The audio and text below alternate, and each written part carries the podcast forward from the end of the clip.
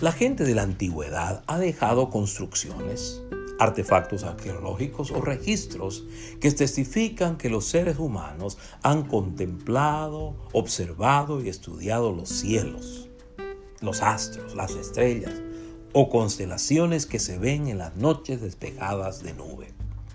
Sus observaciones, contemplaciones o estudio de las estrellas o del cosmos les ayudaron a establecer calendarios, navegar por los mares y trabajar la tierra.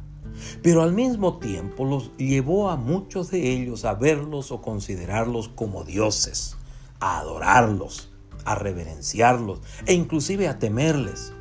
En el presente, los astrónomos o científicos contemplan los cielos o estudian el universo por medio de telescopios poderosos que han construido en la Tierra o que han enviado al espacio.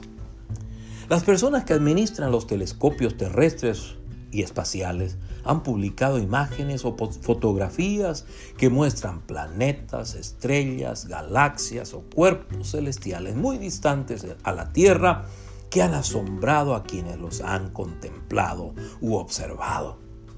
La tentación que tienen las personas que observan el universo, como decir, y lo dije anteriormente, los asteroides, planetas, lunas, estrellas, o galaxias, desde telescopios terrestres o espaciales. Quizás no sea hacer imágenes o réplicas de estos cuerpos celestiales para adorarlos, sino para atribuir su existencia al azar, casualidad o suerte, y no hacia Dios, el Creador, Hacedor y sustentador de todas las cosas, incluyéndolo a usted e incluyéndome a mí.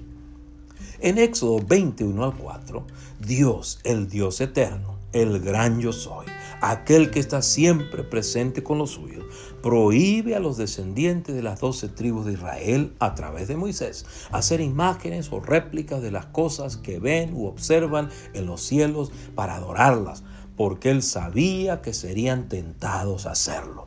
Y esta es la versión Reina Valera 1960 de este pasaje, Éxodo 21 al 4, que dice, y habló Dios todas estas palabras diciendo, yo soy Jehová tu Dios, que te saqué de la tierra de Egipto, de casa de servidumbre. No tendrás dioses ajenos delante de mí. No te harás imagen ni ninguna semejanza de lo que esté arriba en el cielo o abajo en la tierra, ni en las aguas debajo de la tierra. Ahora, esta es la nueva traducción viviente del mismo pasaje, Éxodo 21 al 4, que dice, Luego Dios le dio al pueblo las siguientes instrucciones. Yo soy el Señor tu Dios, quien te rescató de la tierra de Egipto donde eras esclavo. No tengas ningún otro Dios aparte de mí.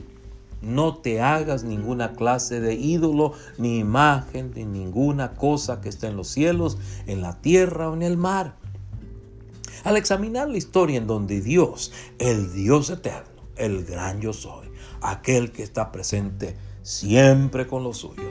Prohíbe a los descendientes de las doce tribus de Israel hacer imágenes o réplicas de lo que observen, vean o estudien arriba en el cielo, abajo en la tierra o en las aguas debajo de la tierra Debemos recordar que el propósito de este libro es testificar acerca de cómo Dios manifiesta su poder o autoridad sobre los habitantes de la tierra de Egipto para liberar a los hijos de Israel de la esclavitud.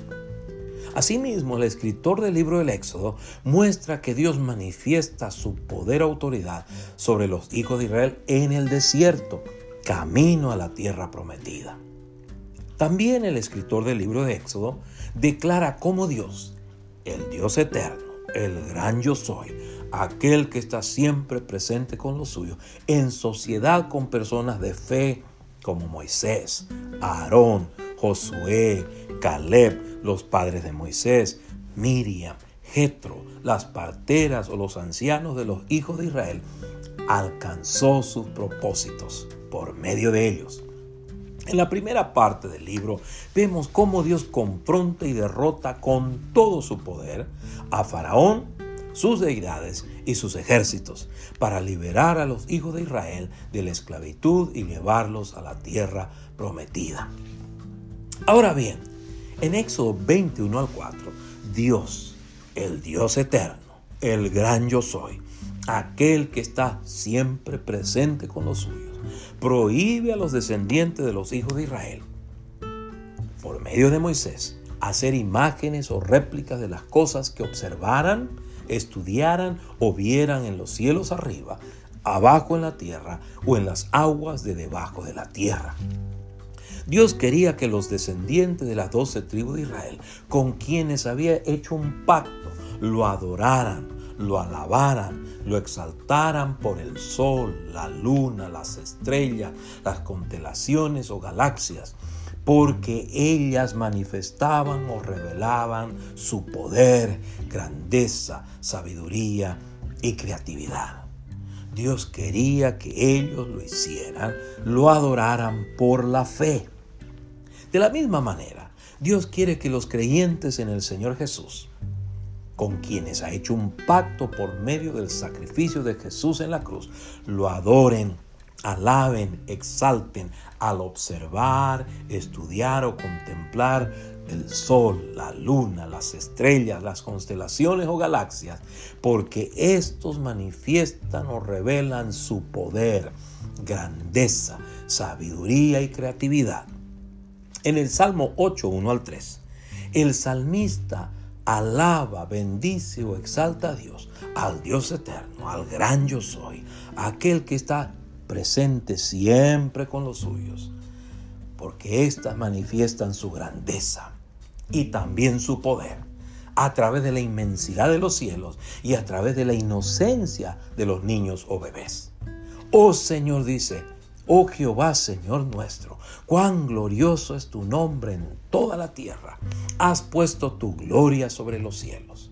De la boca de los niños y de los que maman, fundaste la fortaleza a causa de tus enemigos, para hacer callar al enemigo y al vengativo cuando veo tus cielos, obra de tus dedos, la luna y las estrellas que tú formaste.